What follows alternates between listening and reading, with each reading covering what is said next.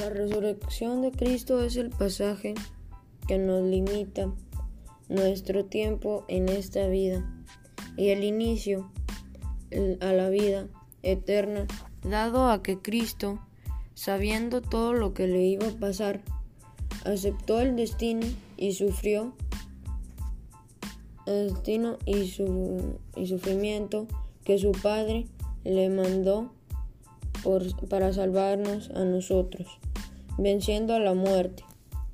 Me gustó la resurrección de Cristo porque es el tema muy importante, porque durante esta vida todos cometemos errores y faltas a las cuales Cristo con su resurrección nos da la esperanza de la vida eterna y que nos da la fe para portarnos bien en esta vida.